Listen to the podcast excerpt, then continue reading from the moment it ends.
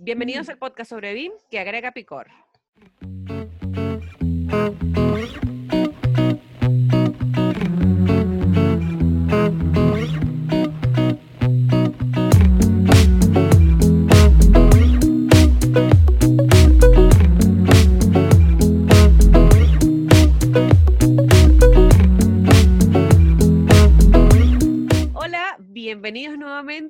Primer episodio. Este es un episodio de presentación de lo que será este podcast llamado BIM, Chile y Limón, donde pretendemos entonces agregarle este picor del bueno a la industria, siempre buscando enseñar y resolver algunas dudas sobre BIM y su implementación.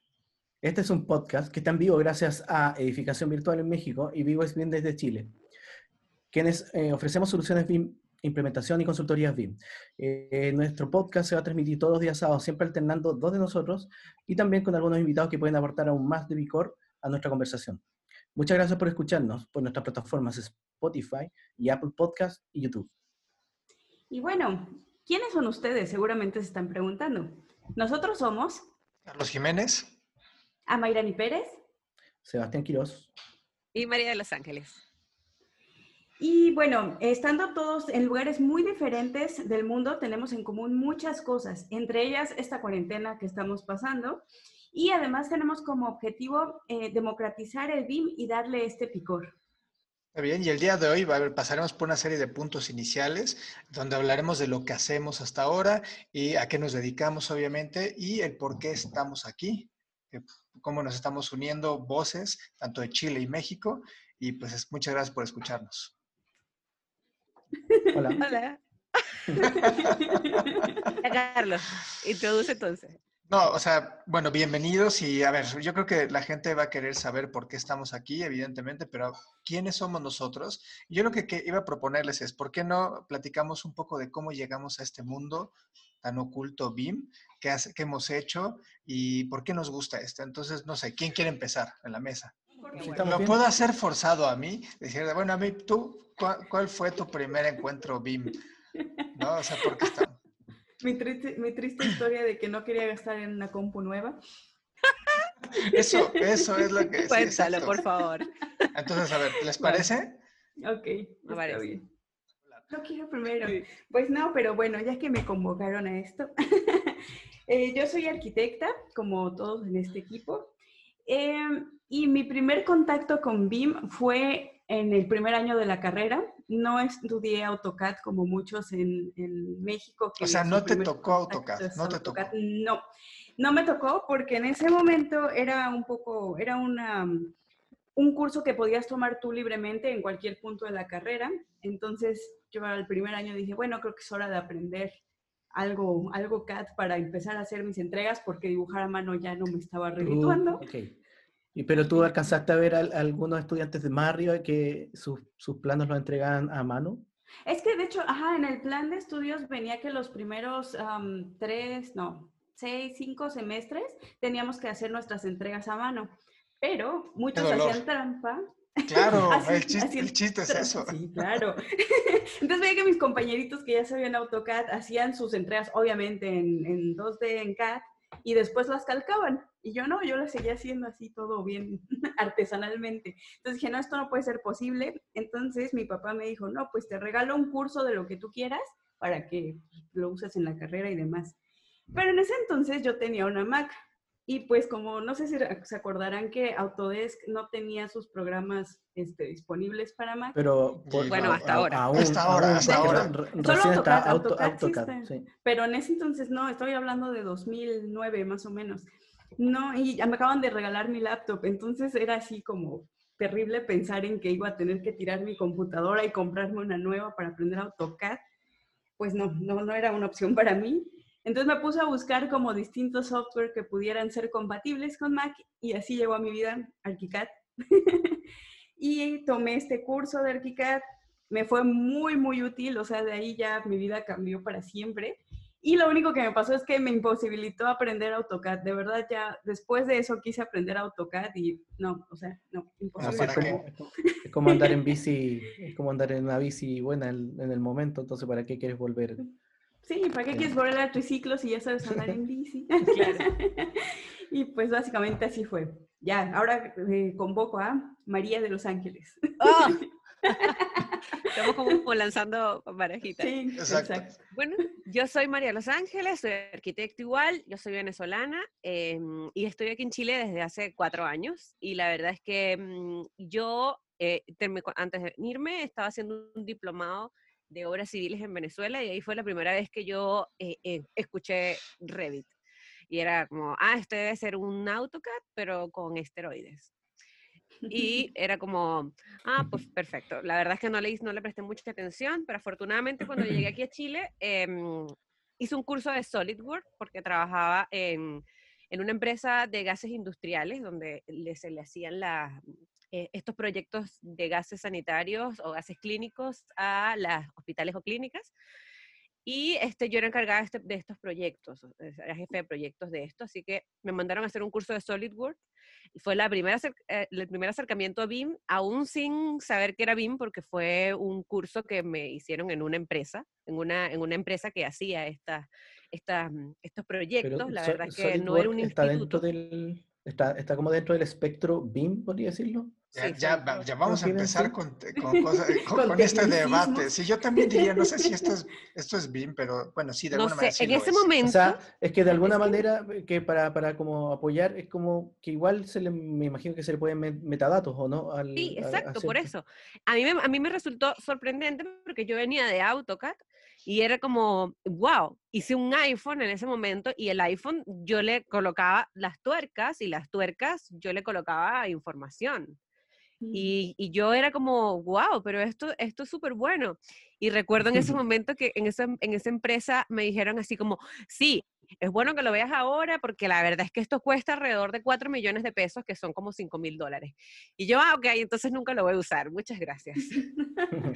Luego de eso, bueno. eh, bueno, yo entré a una empresa de una marca eh, eh, acá en Chile que se llama Graphisoft y ahí entonces aprendí yo básicamente todo lo de, lo de BIM. eh, ahí yo me especialicé en ArchiCAD y, y, y la verdad es que Pero yo ahí- ahora ahí, hago ahí- ahí fue cuando te hizo, te hizo un poco como, como clic lo que hacías Claro. de SolidWorks con, con ArchiCAD, por ejemplo. Exactamente, en ese momento yo como que empecé, ah, pero lo que hice en SolidWorks era igual BIM. O sea, ahí fue donde yo, forma. porque en el, en el curso jamás me dijeron que esto era BIM, ni jamás me dijeron que existía el BIM. O sea, no esto te lo dieron como un concepto, te lo dieron como Exacto. un software que hacías algo padrísimo Como y que, así. como que tu primer contacto con BIM como que rara vez sabes que... ¿Qué Bueno, a es menos eso? que lo estés buscando, pero por ejemplo, igual en mi caso fue así, cuando lo aprendí a usar, soy simplemente pensé, uy, ya tengo cómo hacer mis entregas. Lo que pasa es que yo, entonces, yo, yo creo que, bueno, vamos a escuchar después nuestras historias que nos faltamos, pero yo creo que mu- obviamente los que estamos nosotros que estamos haciendo esto eh, es porque escuchamos bien, nos dimos cuenta que hicimos hace un tiempo mucho más atrás de gente que quizás recién ahora está o lo ha escuchado, pero en realidad no le ha dado la atención que, Que debe. que- que- Que se debe, claro.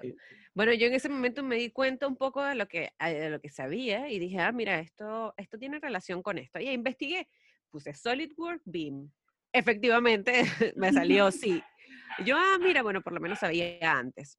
Y este, eh, luego a mí me, me- o sea, yo estuve como en el, en el lado comercial de Graphisoft, pero yo soy un tipo de arquitecto que no le gusta la modelación, no le gusta hacer diseños, a mí me gusta más la gestión.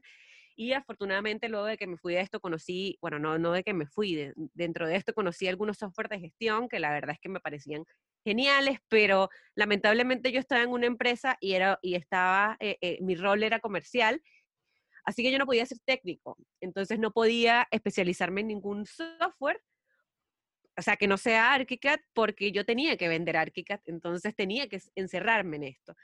Luego de esto ya salí de esta empresa, yo me rebelé un poco a, a los últimos años y, y- y empecé a, a trabajar más de lo técnico, empecé a asistir a charlas técnicas, empecé con Sebastián, yo trabajaba con Sebastián a- a que me enseñara, cuéntame ya de Solibri, cuéntame de, de, de, de estos software, así, ¿qué hago? Y ahí empecé yo una investigación de, de cuál, es, cuál es un poco la forma de gestionar proyectos BIM. Y bueno, ahora yo me, dedico un poco a, la gestión no tan solo de proyectos BIM, sino de equipos. Yo me, ahora me estoy especializando en LIM, en, metodologías ágiles, en Scrum, en esta, en esta filosofía un poco más de gestión tanto de proyectos como de equipo. Integrar el equipo con el proyecto, escuchar su, lo que tienen que decir, integrarlos, estar con la gestión del compromiso, que ahora ya sabemos un poco porque hay estadísticas de que antes los proyectos igual o los proyectos sin estas metodologías de trabajo tienen un poco menos de, mm, resultados o de productividad porque se, no se trabaja con el compromiso de las personas. Cuando empezamos a trabajar con el compromiso de las personas, se aumenta la productividad porque ya la persona tiene una meta propia y se siente partícipe de esto. Entonces, esto aumenta mucho la productividad. Y eso es lo que yo hago actualmente en, en que, estoy con Sebastián, y, y mm, trato de implementar gestión de proyectos y gestión de procesos con equipos. Eso es lo que yo hago ahora. Ahora voy a sacar a Carlos. Pues bien, yo también soy arquitecto y después me quedé pensando más bien en todo lo que dijiste y fue así como gradualmente ir entendiendo un poco tu, tu, approach a BIM. Y a mí me pasó distinto porque yo sí de, soy de otra generación, a reserva de a mí, pero empecé con AutoCAD y dominé y me encantaba AutoCAD y un poco la, la anécdota que contaste de que tú no pasaste por, por un tema de, de, dibujo, digamos, 2D digital, pero pues prácticamente mucha de mi generación pasó ahí y es lo único que conoce. Pero cuando salí de la carrera, bueno, yo me negué al, al, estilógrafo, al dibujo de planos, jamás quise hacer eso, dije, es una pérdida de tiempo, ¿no? Y aunque está muy padre y entiendes los conceptos del dibujo técnico, pero pues es una pérdida de tiempo. Entonces, me, me, me digamos, Fui un experto en, el tema de AutoCAD, me encantó. Cuando salí de la carrera puse mi despacho y de arquitectura, como muchos de los emprendedores eh, arquitectos.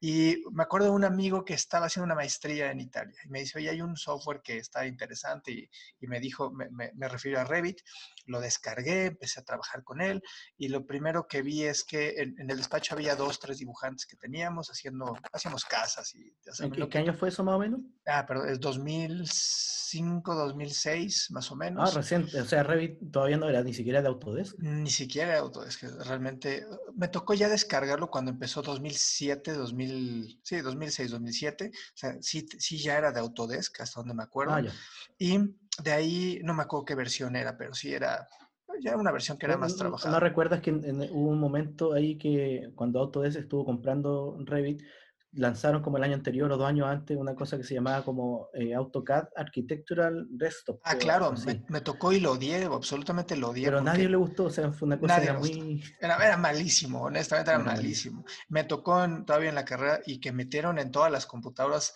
este Autodesk Architectural Desktop, así es como se llamaba, pero bueno, creo que no, no funcionó así idealmente, pero traía menos el concepto de visualizar los modelos en 3D. Pero bueno, entonces, retomando, cuando empecé con Revit hice un proyecto, un proyecto que hice solo, y desarrollé toda la documentación, todo el proyecto completo. Y dije, bueno, pues esto a mí me sonó más a negocio que otra cosa y pues empezar a hacer un proyecto completo. Y de ahí eh, me especialicé y sí fui bastante experto este, en este software y me tocó en una empresa en la que pues quise mucho y desarrollé ya mi carrera BIM, implementarlo y ahí vimos varias cosas en donde pues algunos tenían ciertas funcionalidades y otros no las tenían y fue cuando toqué auto este ArchiCAD y de alguna manera pues en ese momento daba mejor, o sea, mejor vaya, era mejor fit para la empresa tener ArchiCAD y se decidió por ArchiCAD y me especialicé en eso y pues ambas plataformas son, son bastante buenas. Y de ahí lo más importante es que empezamos a ver que había un entorno mucho más grande que no nada más era Revit y ArchiCAD, sino un montón de softwares adicionales cuando vas conociendo gente. Y yo creo que ahí empezó más bien la madurez, en el momento en el que conocí personas que utilizaban este X eh, All Plan o tenían otro tipo de MicroStation y cada uno desde su trinchera, pues aportaba algo. Pero eh, yo creo que ha sido más esa formación de conocer y entender que no existe nada más un software, sino es, ahí me cayó el 20 de la metodología y como creo que ustedes, no empezamos con, ah, voy a hacer BIM. O sea, creo que eso nunca fue el estandarte. Siempre fue alguna, alguna aplicación o sistema para hacer las cosas más, más sencillas y, más rápidas. ¿Y en tu periodo de formación eh, de arquitecto en la universidad hubo, hubo plataformas digitales? O sea, ¿te enseñaron? Nada más el- Nada más. No, todo, todo es así como self-learning. Sí había eh, más o menos intuición, pero cuando salí de la carrera es cuando empezó realmente a haber maestros que utilizaban ArchiCAD, digo, perdón, AutoCAD, este, Revit. ArchiCAD jamás en mi carrera tocó, tocamos eso, más por el, tal vez la inclinación de la, de la universidad hacia ciertas marcas, pero no, nunca hubo una formación como tal de, y, y menos la metodología BIM, ni siquiera se, se conocía el concepto. Y, Y la- y para, y- y para ti la, la- la evolución de, de la computación, porque nosotros, sorry chicas, pero somos más viejos. Somos más vimos- experimentados. Somos, claro. No, no sé si... Claro. Respeto, por favor, con ahí- la gente mayor. todos- mira, todos, todos somos, todos tenemos distintas experiencias en muchas cosas, obviamente. Entonces podemos, pero con Carlos, obviamente, yo para que sepa la gente, yo tengo 37 años, ¿sí? 37 años ya.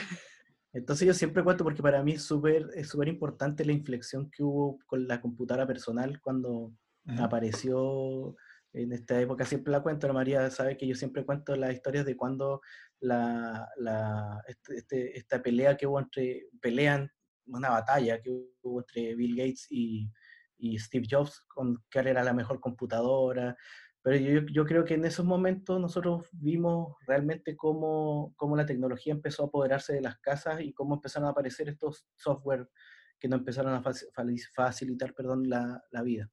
Yo cu- cuento mi experiencia entonces. Sí, le toca. Por favor. Eh, bueno, yo soy fanático de Star Wars, para que lo sepa la gente.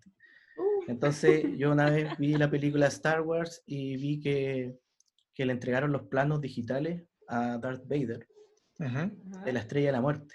Entonces dije, Esto es algo para dentro de- es- esto es, eso debe tener algo que... No, no, pero la verdad es que, bueno, eso, eso es una anécdota que, que la aprendí también en, en el, en el magíster. O sea, no, no- no es que la haya aprendido, pero básicamente da a entender de que la ciencia ficción igual tiene algo que ver dentro de, de- de muchas cosas que están pasando en este momento. Imagínate que Star Wars, ese, eso, esas películas se hicieron dentro de, lo- de la década de entre los 70 y los 80 y ya, ya estaban con disquete con información de la estrella de la muerte, que era esta pelota gigantesca que destruía eh, planetas completos. Eh, llegó, llegó un gallo y le dijo, un, un cuate, como le dicen allá, un gallo Una persona, una persona. un humano. y llegó con un disquete que le decía Darth Vader, aquí están los planos de, de la, de, De la muerte. de la- de la estrella de la muerte. eh, y él preguntó por qué, por qué está atrasada. También, de hecho, preguntó por qué, está, por qué no, no, está, no se lleva bien. ¿Por qué no hubo una buena planificación de la estrella de la muerte? O sea, Mira. sepan ahí que, que dentro de-. Pero bueno, yo mi mi experiencia con, con, con el BIM es muy parecida también a, a la, a la de Carlos, que, y de, de ustedes dos también, que no, uno no se da cuenta, obviamente, que, que dice, oye, voy a hacer BIM. Como que ahora sí, ahora sí uno puede estudiar BIM. En este momento la gente estudia, es- es- voy a estudiar BIM, pero en el momento, eh, claramente, eh, yo, para, para que entiendan, yo entré a la universidad como el 2002, por ahí, ¿sí? Y, yo, y, y ya en el 2003, por ahí, yo ya, ya había chicos que estaban trabajando en, en distintos software, pero sí conocí en ese momento gente que sí entregó los proyectos de título todavía con el rápido graph. O sea, todavía estaba yo entre esa, esa como transición entre el CAD y el, y el papel, porque cuando yo entré a la U 2000, como les dije, todavía había gente que entregaba el proyecto completo a mano. Y es que había personas, no sé qué les pasó en su universidad, pero que exigían que fuera a mano. ¿No? También. Y, y era, Ah, bueno, estos Pero al principio, no la entrega final, la entrega de, Sí, de sí, título. de a- tesis al inicio, No, pero, pero yo, yo, yo conozco gente que entregó eh, papiros, que le decíamos que iban doblando el planito, tu, tu, tu, dibujando, porque eran planos tan largos que no cabían en los tableros. Entonces tenían que ir girando un, un- un tramo, dibujándolo, sacando el otro tramo y así traspasando el, plano en los tableros. No sé, súper entretenido también el tema de los tableros, es, una- es otra cosa, Carlos no quiso hacerlo, pero no, era ridículo dedicarle tu tiempo a la, una expresión que si, si bien es, es, es- es bonita, o sea, es parte del, de ser arquitecto, pero cuando ya estás haciendo proyectos, pues Pero en la vida real, o sea, simple- no en la vida real, simplemente en la universidad, cuando hacías tu plano hermoso con la color y demás, y llegabas a las revisiones y te las tachoneaban. o Ay, sea, sí.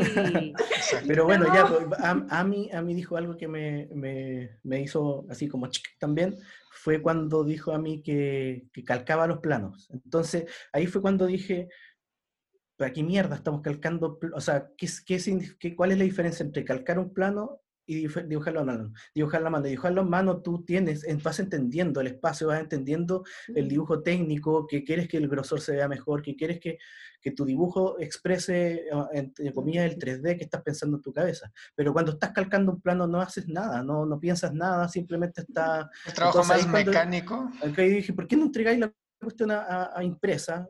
Y el dibujo, chao, déjalo, déjalo para el croquis. Entonces ahí fue cuando dije, bueno, o decídete, o dibujas a mano o es CAD, pero no puede ser una mezcla entre los dos, o sea, es una estupidez. Eh, luego, en, también en la universidad, eh, a mí me dieron, yo tenía dos ramos, AutoCAD y ArchiCAD.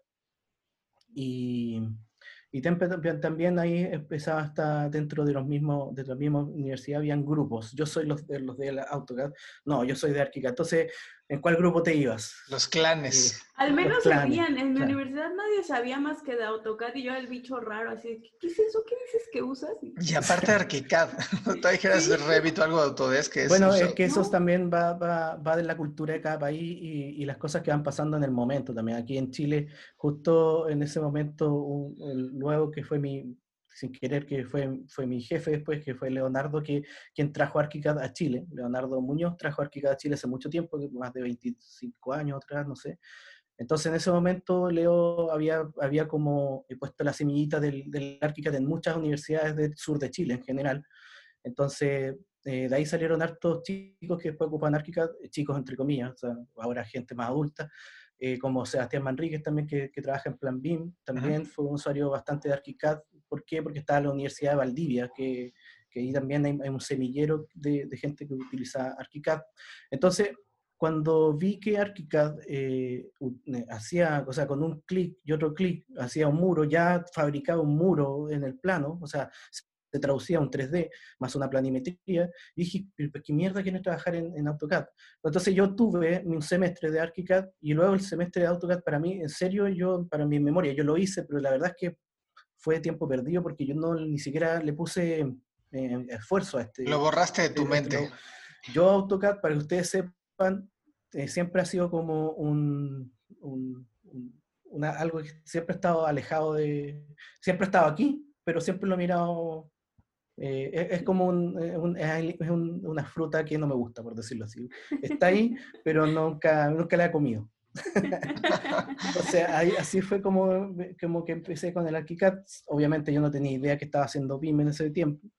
Y de ahí para adelante el, el, el cuento se, se, se, cuenta solo. O sea, ahí, de ahí en adelante siempre me, me amarré a ArchiCAD. Pero la experiencia es que siempre ArchiCAD por lo menos en, el, en, el, en, el, en, el, en, la parte donde yo estaba con muchos amigos, el ArchiCAD para todos era un, un AutoCAD con, como decía, como dijo María, Uy. con esteroides. O sea, era, nunca, se le, nunca se vio como, como parte de un proyecto de edificio virtual, por decirlo que lo que se llamaba en ese momento. ¿Por qué? Porque se trataba más como un, un, un CAD mejor, era más fácil, por decirlo, porque el muro lo hacía más fácil, pero siempre estaba más enfocado en el CAD que en el, que en el BIM, que en el modelo virtual, por decirlo así. Por lo tanto, eso, y, y eso, para que ustedes sepan, fue desde que salí de la universidad, como del 2009 o, o antes, incluso antes porque hacía los proyectos así, hasta eh, hace unos 3, 4 años atrás, donde realmente yo dije, oye, el, el, estoy, ocupando, estoy ocupando el ArchiCAD demasiado mal, o sea, esto no se ocupa así. Imagínense que nosotros hacíamos casi que todos los planos en, la, en un mismo piso. Era estúpido, porque... Yo, yo, ejemplo, yo conozco, Sebastián, a empresas ahorita que usan ArchiCAD y me acuerdo que era un, re, un, un retailero muy grande que me contactó y, y, me dijo, oye, estoy usando ArchiCAD para todo mi desarrollo de los, este, de los centros comerciales y todo eso, ¿no? Y yo, pues, fascinado con la idea de compartirle un par de anécdotas, de, pues porque también mi formación fue para allá pero descubrí después que utilizaban todo para hacer planos, no había nada 3D, o sea, dibujaban uh -huh. todo bidimensionalmente con Archica. Dije, claro. bueno, es, está extraño esto, ¿no? Yo, yo para que sepan, eh, como les decía, teníamos nuestros pisos, obviamente, pero en un piso además tenían fachadas eh, dentro Tenían del mismo piso. O sea, yo no ocupaba, yo no ocupaba la herramienta sección, no ocupaba ah, la herramienta fachada, y eso se lo estoy hablando que fue hasta que yo llegué a Santiago, o sea, cinco años atrás. O sea, es poco tiempo, yo encuentro que es poco tiempo que, que mal usé ArchiCAD, o sea, no, lo, utilizaba demasiado mal. Y luego fue en ese momento, en, Santiago, cuando me replanteé el por qué, y empezó obviamente el boom del BIM, em, empezó el boom de Revit, eh, y, de, de, hecho yo dije, pero oye, yo quiero Revit también, o sea, quiero aprender Revit. Y después luego me entendí de que pero ¿para qué quiero aprender Revit? En realidad, ArchiCAD hace exactamente lo mismo. De hecho, me metí un curso de Revit de 24 horas y, fue como, como este meme del gatito blanco que está así como... sí, pero weón, eso, eso es ArchiCAD. Yo decía al, al, al, al, tipo que me estaba haciendo la clase, pero sí, eso lo hace ArchiCAD, eso lo hace ArchiCAD. eso lo ya, ah, eras ese tipo de alumnos. Sí, no, no, no, era pesado, pero yo decía, pero es que, weón. Pero a ver, o sea, Revit empezó tarde, tarde la jugada en el, en el, en el punto BIM, y cómo es que de repente llegó a ser el, el favorito, el favorito de todos, ¿eh? O sea... Bueno, el, lo que, el poder del marketing. El poder del marketing. También tiene que ver con que ya conocen AutoCAD. Es como cuando tienes, te presentan a un amigo. O sea, si, una, si un amigo te recomienda un carpintero y tú ves en sección amarilla o donde sea que busques al carpintero, pues te vas a... ¿Hay sección amarilla ya? ¿O bien? No. Páginas amarillas, yo lo ah, conozco como páginas amarillas. sí. o en donde lo busques, ¿no? Te vas a ir por el que te está recomendando tu amigo, porque ya te ya conoces a tu amigo y sabes que no. no yo, lo que creo, es que... Yo creo que AutoCAD tuvo harto que ver, sí. Sí, por eso. Sí, claro. Es el que te está presentando. Son totalmente diferentes, o sea. y, la, conexión. La conexión que La analogía, la analogía es si viene de AutoCAD, porque ese es el tema. Si viene de AutoCAD y es de la misma familia de Autodesk, pues tiene que tiene ser. que ser bueno. Tiene que ser bueno, ¿no? O sea, y. Claro. ¿sí? Y también por eso es esa creencia de que Revit es como un ArchiCAD con esteroides, porque precisamente te lo está presentando la misma familia de Autodesk. Exacto. Fíjense que hablando de eso y un poco lo que nos está uniendo en este podcast es que hoy vemos que estos dos punteros, bueno, que yo diría que Autodesk se come el mercado totalmente, al menos en, nuestro, en nuestro continente, pero así avallazadoramente, o sea, sin, sin, mayor duda, se come el mercado, pero existen muchísimas alternativas y, y parte de la idea de que nos, nos juntamos es que vimos que hay alternativas muy buenas que son más allá de un Revit ArchiCAD, donde pues la estamos trayendo de manera pues como más autónoma con una filosofía, ¿no? Y creo que la filosofía, lo hemos platicado, es desmonopolizar o democratizar toda esta industria que está basada en software, si vemos que esto pues realmente no es así, ¿no? Claro, claro eh, y, que yo creo que también ah, para, para eh, introducirnos a esto hay que tener súper claro de que BIM no es simplemente las tecnologías, si también es algo como que, perfecto, existen primero muchísimas soluciones, pero por ejemplo, hablo como de, Chile. En Chile, eh, una persona posiblemente cree que hace BIM simplemente comprando un software. eso es una de las cosas y y la verdad es que quizás compra un software sin investigar antes, sino por lo mismo que estábamos diciendo, porque un amigo le dijo o porque asumió desde que, ah, no, esto, AutoCAD, entonces lo siguiente es, es Revit. Y la verdad es que puede ser quizás un especialista, que, que, hay más software que, que, la verdad es que son mucho más económicos y que son eh, mucho mejores para, la, para lo que van a, a, desarrollar y se van por lo que lleva al mercado, que eso también es algo que, que, que va como un poco el concepto que debemos nosotros. En ese punto, no sé si el tema también, obviamente es lo económico, pero es el, el, lo que necesito hacer, como si me responde con lo que necesito hacer, porque hay veces que, eh, y yo no en este momento no, no, no, estoy criticando software, sino que lo que critico es que la gente tiene que entender que ellos tienen que eh, dar solución a, ciertos, a ciertas cosas con una herramienta. Y a veces una herramienta puede ser demasiado para un tema, demasiada, por ejemplo, para resolver un tema, cuando con cosas más simples puedes resolverlo y de forma incluso más simple, eh, sin pasar por tantos dolores de cabeza. Entonces, claro. No es un tema como tanto de un buen software o es que este software es bueno y es que este es malo, sino que responde más a como qué necesidades está cubriendo.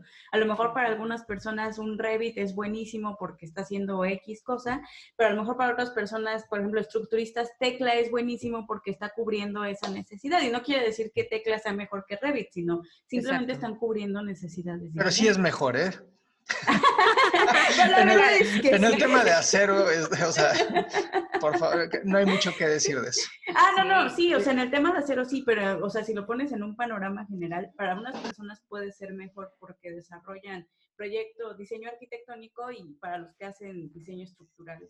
¿Saben lo que he visto? Que ha, costado tanto trabajo, perdón Sebastián, ha costado tanto trabajo entender los softwares porque la verdad es que es complicado. O sea, requieres mucho tiempo para entenderle algo tan sofisticado, tan complejo, para poder hacer tu trabajo que antes lo hacías súper sencillo, ya con, sea con a mano o lo hacías con CAD. Ya cuesta mucho trabajo. Entonces, cuando a alguien le dices, ¿no? Que está mejor ArchiCAD que Revit o mejor Tecla, bueno, es como si estuvieras este, metiéndote con su familia, ¿no? Y es exactamente así, no es cierto, ¿no?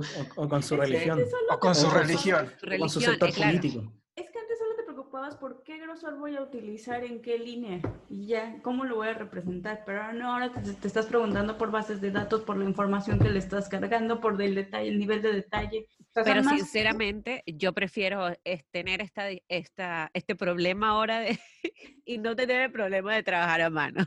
Sí, sí, la verdad, sí, ya me lo rayó el cliente.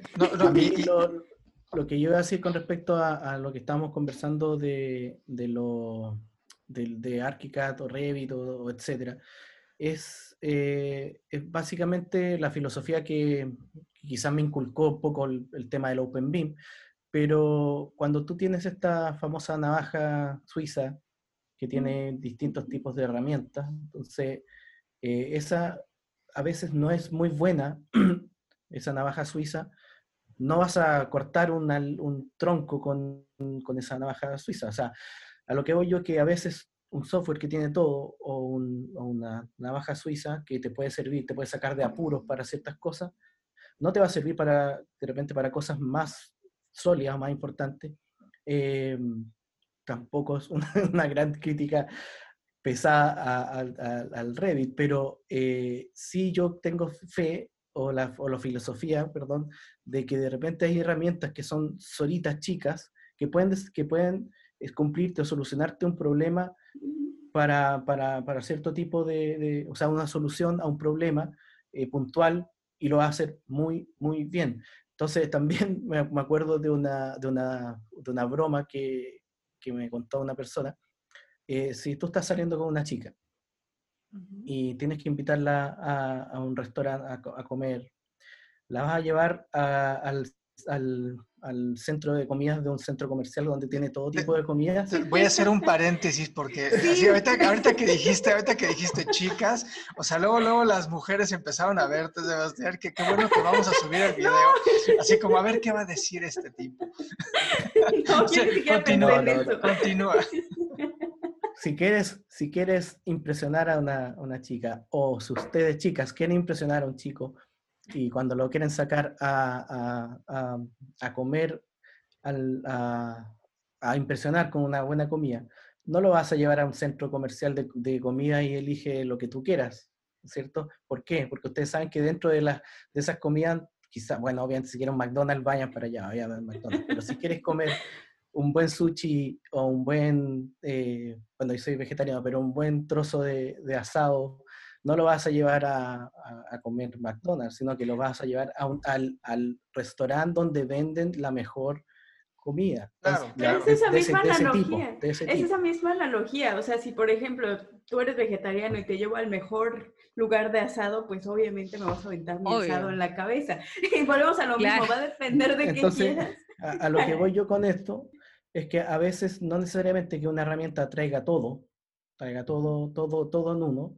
Puede ser que sí, tampoco lo, niego, pero a veces es mucho, es demasiado para lo que tú realmente quieres hacer y te vas a, se te va a doler la cabeza tener que aprender tantas cosas para algo eh, eh, de, un punto. Entonces, para mí, y como digo, esto no es una crítica a Revit, repito esto porque Lo que, lo que yo critico es la forma de, de aprender el, el, perdón, el, el BIM, de que nosotros deberíamos quizás empezar a, graduar esto, empezar quizás con cosas más, más chicas, que cuando ya esa herramienta me da el, tope, me cambio una herramienta un poco más, más grande, por decirlo así, de que pueda, que pueda cumplir un poco más mis expectativas.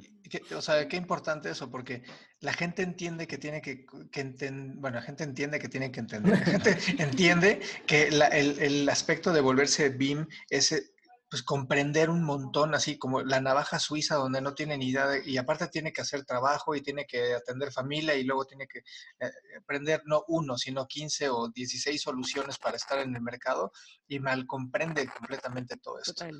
Totalmente.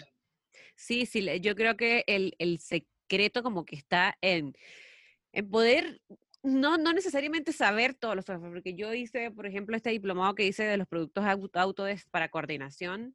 Eh, cuando ya uno sabe alguna plataforma, cuando ya, por ejemplo, yo lo hice porque, porque quería ver qué era lo que tenía Revit. Era como, ¿por qué todo el mundo lo usa? Quiero, quiero saberlo.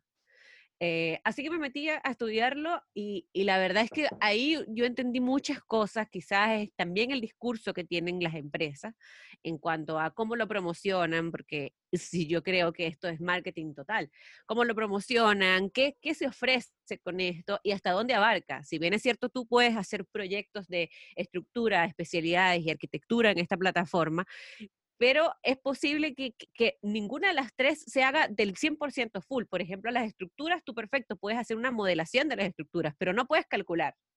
Entonces, por ejemplo, las, especialidades, puedes modelar todas las especialidades, pero tampoco puedes calcular. Entonces, es como, yo creo que, el concepto de lo hago todo, eh, pero no lo hago completo, también es algo que, es, es fundamental hablarlo, porque el que mucho abarca poco hace también. Y, la analogía que está diciendo Sebastián, de por ejemplo, también hay otra de que hay restaurantes que te venden sushi, pizza, comida japonesa, comida china, es como al mismo tiempo. Entonces, ¿qué haces bueno? O sea, efectivamente tu sushi es el mejor, efectivamente tu pizza la haces buena, efectivamente la comida japonesa que vendes es buena. Entonces, o simplemente ofreces todo para entrar a todo el mercado, pero no lo haces completamente. Entonces yo creo que, siempre es bueno tratar de investigar un poco antes de, meterse. Yo creo que eso, antes de, eso, María, que fue un poquito fuerte quizá. pero, yo creo que... bueno, pero eso es picor, eso se llama picor. Aquí, en este espacio vamos, es chile y es limón. Yo, yo creo que el punto va ahí. Y a veces hay limón en la herida, exacto. Sí. exacto. Oye, el punto yo creo que es eso, y es una de las enseñanzas que les digo a todos. Yo independiente, que quizás todos saben, yo no yo me, gusta ArchiCAD y no lo, no lo puedo negar como, como el meme ese, el, el, meme del, del, del, ¿cómo se llama? Del guasón que dice, y no trato de ocultarlo. Eh, ¿Lo han visto, no? Está sentado, estoy cansado de, de decir que... Estoy cansado de ocultarlo. Estoy cansado de fingirlo ya. Pero la verdad es que yo le digo a todos, prueben, prueben Revit, prueben Allplan si es que pueden, prueben eh, eh, soluciones, traten de hacer un proyectito, el mismo proyecto, háganlo en ArchiCAD, en Revit, en, en Edificius, en Allplan, en Vector, lo que puedan, lo que quieran ustedes investigar. ¿Por qué? Porque siempre les digo, ustedes, ¿por qué elegiste tomar Coca-Cola? Porque probaste Pepsi, porque probaste eh, X cola, la que sea, cualquiera. Ustedes probaron todas esas colas y decidieron por una. ¿Por qué lo decidiste así? Porque te gustó más y te cumplió más tu expectativa. Yo no estoy de acuerdo. Yo te voy a decir, yo creo que es por mercadotecnia, porque es lo que te pusieron en la cabeza desde chiquita. No, sí, sí eso yo lo sé. pero también tiene, eso yo lo sé. Creo que hay Nosotros... que con... Ajá. Sí, dale, dale, dale, dale. Ah, que creo que hay que crear conciencia. Antes de probar, sí está bien probar todos. Yo estoy totalmente de acuerdo con Sebastián, hay que probar, pero antes de eso hay que tener claro qué es lo que queremos lograr. Eso, Como, eso por ejemplo, lo de tomar una bebida, ¿no? Quiero una bebida saludable, no voy a tomar Coca-Cola. Quiero darse el antojo de algo refrescante, ah, a lo mejor tomo Coca-Cola o tomo cerveza. Yo, pongo este ejemplo. ¿Quién toma, quién en el anuncio de Coca-Cola, quién está tomando Coca-Cola? Es la bella mujer, delgada, obviamente, perfecta en la playa, ¿sí me entiendes? O sea, es, esa ilusión y esa es la que está puesta. Y en los softwares, créanme, está, es igualito. Es exactamente Sí. este tema. La mujer Y bella. te usando ponen aquel proyecto espectacular que jamás vas a hacer tú. Que jamás vas a hacer, que es dificilísimo que para abrir ese proyecto que están poniendo, te termine- o sea, tendrías 35, 45 minutos en abrirlo nada más. Y- y- Sí. Sí, y yo lo que creo también un poco es que no todas las personas sirven para todos los software. También es cierto. Porque, por ejemplo, pongo yo mi caso. La verdad es que yo me obligué a utilizar ArchiCAD y me obligué a utilizar Revit, pero la verdad es que yo no le no me emocionaba. No era como, yo veía a Sebastián utilizando ArchiCAD y era como una emoción. Era como, ay, mira, estoy haciendo. Y la verdad es que yo nunca sentí eso y era como, quizás esto no es lo mío. Y yo investigué otro software y, y busqué otro software, pero no es eso, es como el perfil que tengo. el- mi perfil y mi personalidad no es para trabajar en un software de modelado. ¿Cuál te gusta? Entonces, yo- no, no me tampoco gusta tengo, y tampoco tengo como, como esa, esa facilidad de eso de que voy a investigar, esto lo voy a hacer, voy a hacer este muro, pero ¿cómo lo hago mejor? Voy a investigarme, a ver videos de cómo hacer un muro mejor. Pero ¿cuál es mejor? No, no. Pero ¿cuál te gusta? ahora. No, pero te voy a decir, a ver, existen otros, ¿sí? y ese es un poco lo que hemos hablado en esto. Existen otras alternativas, Plannerly, ¿no? Donde puedes hacer una planificación BIM que nadie hace y pues que nadie hace. que nadie hace, nadie hace, y hoy está en el Nadie mercado. hace. Oye, antes, antes, de, antes, de pasar a ese tema, Carlos, ¿me puedes dar eh, compartir pantalla? Le voy a mostrar una imagen que Sí. mostró eh, un, un gran personaje que conocimos cuando estábamos en, Ay, en Graphisoft. que Listo. es- después, al tiempo después, se, se fue a otras, a otras partes, incluso a, a Vincolab. Eh, ¿Ven esta, esta imagen? Está, Para la gente para- que nos para- está sí. escuchando, Sebastián está mostrando en la pantalla que está una ave y detrás de ello hay muchísimas aves. Una Entonces, bandada de pájaros se llama esto. Una Hay, una, hay, un- manada. hay como un águila que es la que está liderando esta bandada de pájaros con Entonces, una vista hacia aquí- el cielo.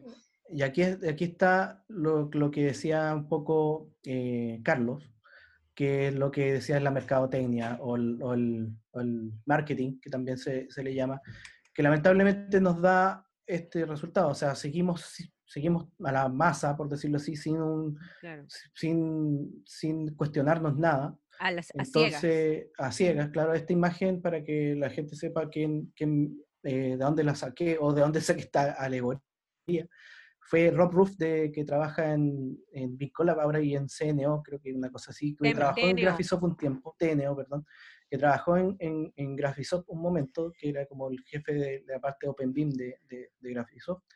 Eh, y claro, nos, dice- nos da a entender de que por qué estamos siempre siguiendo a la masa, porque claro, una persona utiliza algo que, que y lo tengo que utilizar yo y cosas así, ¿por qué no somos el pájaro que está acá abajo, que está solito, y rompo un poco este, este, este esquema y me doy a, a, a- probar otras herramientas, otras herramientas BIM. Entonces, eso, quería como...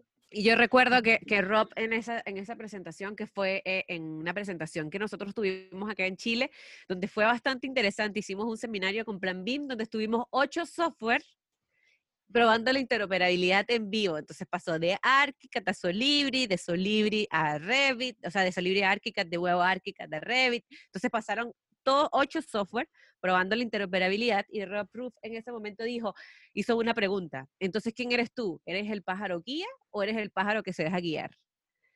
Entonces es como, perfecto. Y todo el mundo era, yo me recuerdo, eh, todo el mundo es como, ¿quién soy? Como que, ¿de dónde vengo? ¿Qué es entrando en un tema serio, o sea, ¿y por qué? ¿Por qué? O sea, ¿por qué la necesidad de este supermarketing y por qué softwares o herramientas que nosotros conocemos? Porque creo que los que estamos aquí conocemos ya un poco más que la gran mayoría de las personas. ¿Por qué está ahí? Eh, ¿Por qué está Autodesk en el top of mind? Y ahora yo quiero compartirles una, una imagen que es interesante y atiende eh, sobre todo a una, a una idea que es una idea global ya en el mercado, que es esta parte de los innovadores y los early ¿Pu- pu- adopters. ¿Puedes, puedes- puedes detallar un poco la imagen? antes Así, de- estamos viendo la curva, no nos ven. una, una curva donde explica más o menos la difí- o sea, lo difícil que es para un para una idea innovadora, para un software, para una metodología, cómo llegar a realmente a, adoptarse en la gran mayoría de las personas. Y requiere un esfuerzo, y se dice más o menos en, este argot de, ventas y marketing que se un gran esfuerzo para llegar a, un, a una adopción de un 15 o tener un market share de un 15 a un 20% y que una vez que pasas esa, esa curva, que va a ser muy difícil llegar a, pasar la curva, ya vas a poder entrar en donde la gran mayoría empieza a utilizar tu software y empieza ese voz a voz, voz a voz,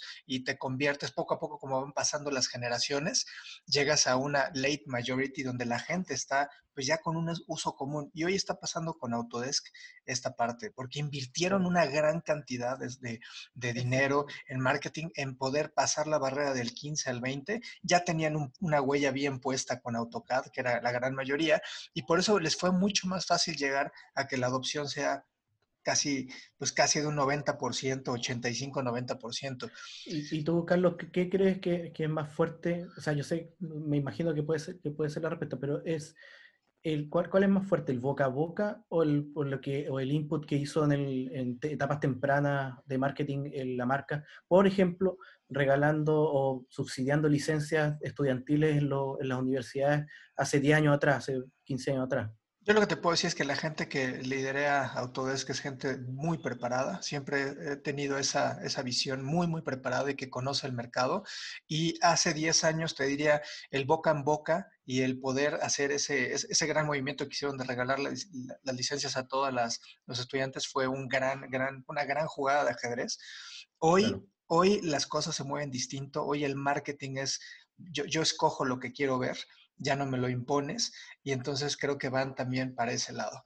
Y todos los, los, softwares que están en esta parte de Innovators y muchos los traemos porque compartimos con soluciones o softwares que estamos introduciendo en nuestros mercados en México y en Chile. Hoy estamos en esta parte de Innovators y va a costar trabajo llegarle a lo mejor a los early adopters.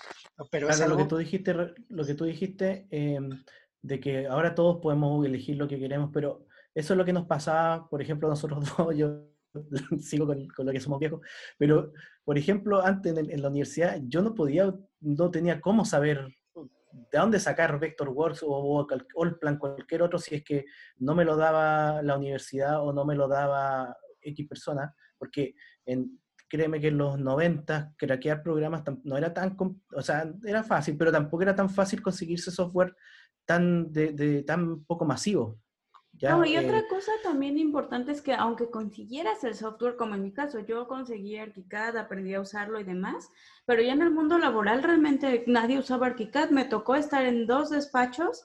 Eso pasa también, claro. En el mundo laboral hoy nadie usa ArchiCAD, o sea, en México es... pero no, pero o sea, en el mundo laboral hoy, aunque ocupes, por ejemplo, que ocuparas Allplan, que ocuparas cualquier otro software que no sea ni ArchiCAD ni Revit, como que te cierra puertas porque los, las, los, este, vamos, los despachos te van a exigir que uses el software que están utilizando ellos. Siguiendo tu idea, ahorita si ven tema de búsqueda de trabajo y todo, ¿qué dicen? Modelador en Revit, modelador en Revit, experiencia en Revit, experiencia en Navisworks Revit, ¿sí? O sea, pero porque están ahí desde que sembraron en el 2012, 2013, sembraron esa cultura porque se vuelve cultura y entonces pues la gente dice, bueno, BIM es, Revit y eso es lo que impera en, nuestros mundos ahorita y sabemos que no es así. No, exacto, sabemos que no es así, pero cuesta trabajo y, y, es claramente la imagen que puso Sebastián, cuesta trabajo romper ese esquema porque tienes que acostumbrarte entonces a que tal vez no te contraten o a que sepas el software que mm. quieres estar buscando, pero aparte el software de cajón que te piden en los despachos para poder entrar y desde adentro ya empezar a hacer un cambio. Bueno, una de, una de mis razones de por qué estudié Revit en un momento, esa clase de Revit que fue el 2015, el 2015 yo me metí en un curso de Revit, eh, fue simplemente por lo que dijo, acaba de decir eh, Carlos. O sea, yo dije en el momento, dije, ya, voy a buscar pega, quiero salirme de, donde estoy trabajando en ese momento, eh, y busqué, empecé a buscar Revit, empecé a buscar Revit, y, obviamente, y obviamente yo no, iba, yo no iba a irme nunca a una empresa donde ocuparan AutoCAD, o sea, imposible. La única forma de que yo me fuera a una empresa de AutoCAD es que me ofrecieran eh, implementar una herramienta BIM, ya, ya sea Revit o ArchiCAD pero, pero por diseñar en AutoCAD, imposible. O sea, yo no me iba a, una empresa donde... Entonces, no encontraba ninguna empresa que trabajara en, en ArchiCAD. Y, básicamente la empresa donde yo estaba trabajando en el momento era la empresa con mayor, que tenía mayor cantidad de licencia en Chile de ArchiCAD, entonces, entre comillas, estaba como en la top de, de ArchiCAD de Chile, entonces, ¿dónde voy? Difícilmente AutoCAD es un software de diseño, esa es la diferencia, o sea, es un, un diseño creativo, ¿no? Es, es, un, es una herramienta para hacer una interpretación y para poder hacer que esa interpretación sea leída por constructores o por gente que va a transformar tu idea en, un, en, un, en algo material. Pero eh, totalmente contrario a lo que pasa con los softwares BIMs, que ahora sí, ¿no? Puedes modelar, puedes hacer diseño paramétrico, puedes hacer un montón de cosas, pero es enfocado a diseño. Y es donde Revit ha tenido un, un parteaguas porque es, está enfocado en diseño, en generar ideas, en crear, en materializar. Cuando vas a la construcción ya ves que no es tan fácil y ya entras así con Bentley, con Trimble, con otras soluciones que sí lo hacen real. En temas de cultura, la María, en temas de cultura marketing, perdón, la María tiene mucha más experiencia. ¿Cuánto nos costó nosotros, eh, y, la verdad, Carlos, también, ¿cuánto no, no, entre comillas, nos ninguneaban? Nos ninguneaban así, ustedes, ¿quiénes son los de Graphisoft que vienen acá? Si aquí esto es BIM, ¿no es cierto, María? Sí. No, sí, sí, era como a mí, yo, mira, yo tuve tantas no peleas, sino como malas experiencias en reuniones donde iba yo a vender ArchiCAD y, y, era como, pero ¿de dónde salió Archicad? Y yo no sé, Archicad tiene 35 años. Pero, pero ¿cómo? Si yo, si Revit es si BIM es Revit, esto no es BIM. Yo de hecho tuve reuniones donde me pelearon de que efectivamente Archicad no era BIM. Tú me estás mintiendo. Tú me estás mintiendo porque me quieres vender esto y esto no es BIM porque BIM es Revit. Y era como, no, caballero o señora, no. Eh, entonces era, era como una constante pelea. La verdad es que, y por más marketing que yo hacía, por más marketing que nosotros hacíamos, era imposible llegarle a una empresa tan grande como Autodesk. Que la gran mayoría está ahí, ese es el punto. Exactamente. Entonces, nosotros en Chile éramos, perdón, Carlos, éramos cinco personas en Chile versus 200 personas que era claro, también. Es, eso, o sea, no es una pelea de quién es el mejor, es quién se, se expone más quien hace más marketing, quien más hace más show off a esto. Y, por eso, y para poder ir, eh, por ejemplo, amalgamando y, llegando al cierre, o sea, el tema de democratizar o desmonopolizar esta industria creo que es lo que nos une tanto a BWise como edificación virtual, porque sabemos la realidad de esto, que, que, no estamos hablando de un software y no es una pelea de tu mejor software. La decisión la va a tomar cualquiera, pero que al menos exista y que conozcan las alternativas, que hay muchísimas alternativas para que ellos escogen. Y muchas de estas, fíjense, el precio ha sido uno de los principales factores por los cuales no adquieren esto. ¿Por qué? Porque uno, AutoCAD es el software yo creo que más, más copiado y más ilegal que está en nuestra industria, pululando por todos lados. Y también ¿por qué? Porque hay una reacción ante la gente de que no puedo adquirirlo. No puedo, si no soy una empresa muy grande, no puedo adquirirlo. Y poco a poco han ido trabajando en bajar los precios. Yo me acuerdo cuando entré a Graphisoft, el precio más caro de la licencia en toda Latinoamérica era México y no entendía por qué, ¿no? Y el punto de irlo haciendo asequible, pues fue una, fue una, una tragedia, ¿no? Prácticamente poder bajar el precio. ¿Por qué? Y aquí hay dos puntos importantes de, las, de la visión de las casas de software. Hay una visión donde dice, mi software es el mejor, ¿sí? Y la gente lo va a utilizar porque es el mejor. Pero la gente no conoce que es el mejor. Posiblemente sí sea muy bueno, ¿sí? Pero, pero no por eso la gente lo va a comprar. Y les cuesta mucho trabajar esa, aceptar esa realidad. Claro. Oye, y, bueno, hay una encuesta eh, que se hizo acá en Chile, que es la encuesta nacional BIM, donde lo más importante, ah, de 2019, claro, donde una de las razones fundamentales de por qué no adoptar BIM es el costo del software. Obviamente esto es porque hay, em, hay oficinas donde son dos personas y quieren hacer BIM, digamos, eh, y no tienen en su bolsillo, digamos, 10 mil dólares para comprarse dos licencias. yo, siempre, yo siempre cuando, estábamos ahí con María, siempre cuando iba a las oficinas, a los despachos de independientes, de un arquitecto, dos arquitectos, que obviamente quizás pueden estar empezando o, o, hacen arquitectura que no es tan bien pagada, por decirlo así, eh, no son rockstar como otros por ahí, eh, les cuesta demasiado, o sea, comprar, un, comprar una licencia de ArchiCAD acá en Chile es comprar un auto. O, Eh, o una licencia de Revit igual. Exacto, exacto, imagínate, te va a costar un auto.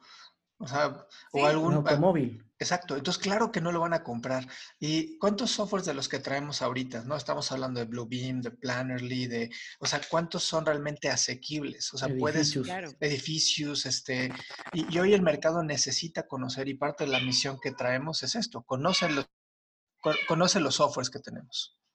Exactamente, claro, sí. Y yo creo que esto da para, para, para hablar otro capítulo más de, de cuáles son la- la- las soluciones y, y un poco hablar directamente, porque mira, yo, nosotros est- este espacio lo creamos para hablar sinceramente de las cosas que nos gustan y sinceramente de las cosas que no, y las que- cosas que, que quizás a la gente tampoco les gusta, pero que hay que decirlas Hay finalmente. que hablarlas. sí. Eh, Sí, oye, y otra de las cosas también es que yo no entiendo las casas de software que, que no, no sé cómo lo hacen ahí, no sé cómo lo pueden hacer o cómo se podría manejar. Yo sé que es muy complejo el tema de que cada, cada eh, región del mundo tiene distintos costos de vida. Entonces, eh, no podéis vender una licencia al precio de Suiza en, México, en Chile, o sea, y menos en, países que tienen más, menos calidad, menos, perdón, no calidad, eh, costo de vida, no sé, no sé, me imagino Paraguay, Uruguay, que quizás son, no, no estoy diciendo que son malos, pero quizás tienen un, un- un nivel un poco de, de- de- de-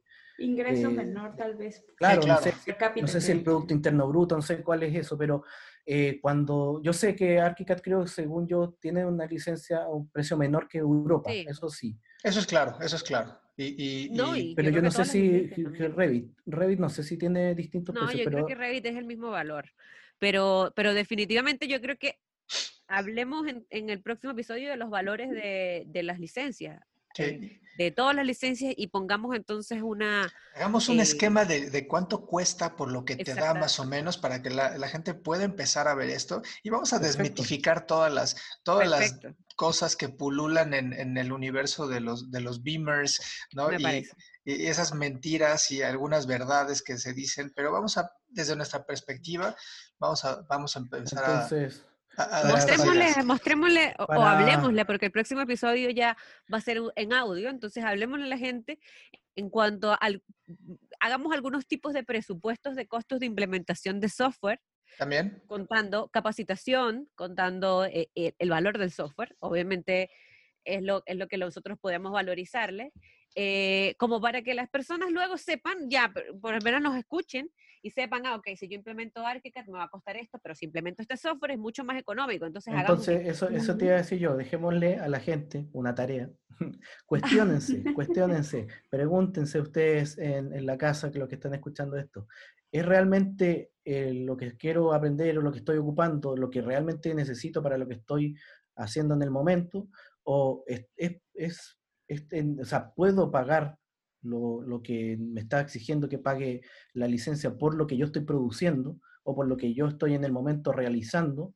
Entonces hay que cuestionarse un poco eh, esas cosas y entender de que hay una gran gama de software en este momento. De hecho, hay tantos software que ahora incluso ya nos están doliendo la cabeza, pero nosotros estamos aquí para eh, tratar de, de, de ordenarlos, decirle, sabes que sí, que nos- vamos a tratar de demostrarle en los próximos programas de que hay distintos software que son buenos para distintos tramos del, de- del proyecto. ¿ya? Eh, hay otros software que lo hacen, pues, lo pueden hacer todo, pero hay software que te van a solucionar la vida en un, en un tramo del momento con un precio mucho más accesible y, y, y te, y te va, te va- y com- complementando el por qué estamos, bolsillo. porque estamos en BIM con, eh, con chile y limón, es porque vamos a mostrar, o sea, ¿qué, ¿cuál es el valor de lo que vamos a dar? Vamos a enseñarles qué hacen cada este, eh, estos, estos softwares, enseñarles que existe una versatilidad mucho más grande que la que están nada más viendo en los Google Ads y en todos los que sí pueden pagar un marketing digital, porque hoy hay, una, hay alternativas mucho más, este, tal vez sencillas y económicas mucho más handy al bolsillo de, Latinoamérica y que no se están viendo. Y parte de nuestra idea con, con BWise y, plan- y edificación virtual es llevar, llevar a, a estos softwares, darles voz a estos softwares.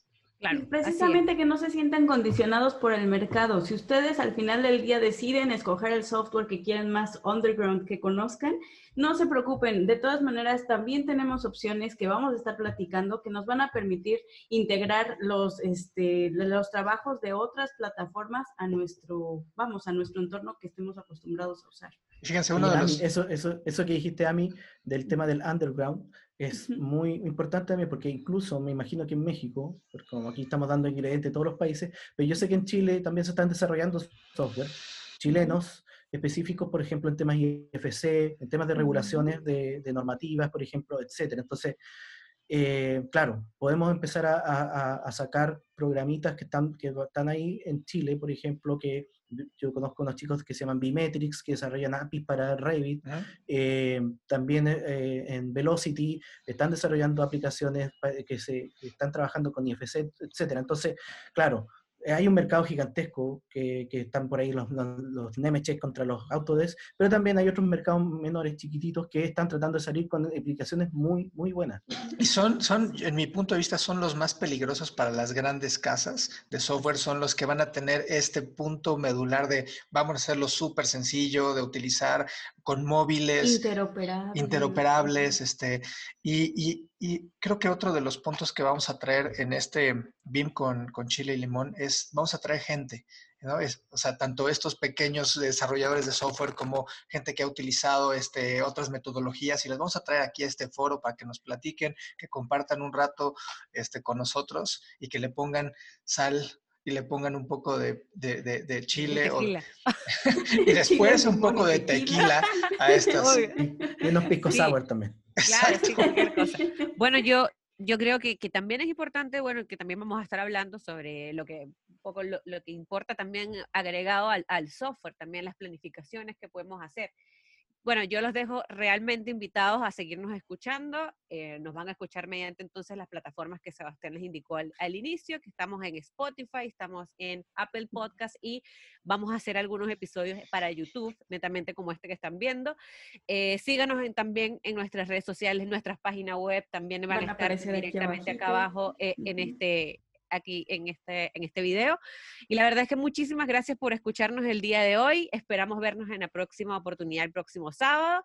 Y bueno, nosotros somos, como les estábamos diciendo, yo soy María de Los Ángeles. Sebastián Quiroz. Carlos Jiménez. Y, Sebastián Quiroz. Muchísimas gracias entonces por escucharnos. Nos vemos en otra oportunidad. Nos vemos. Muchas gracias.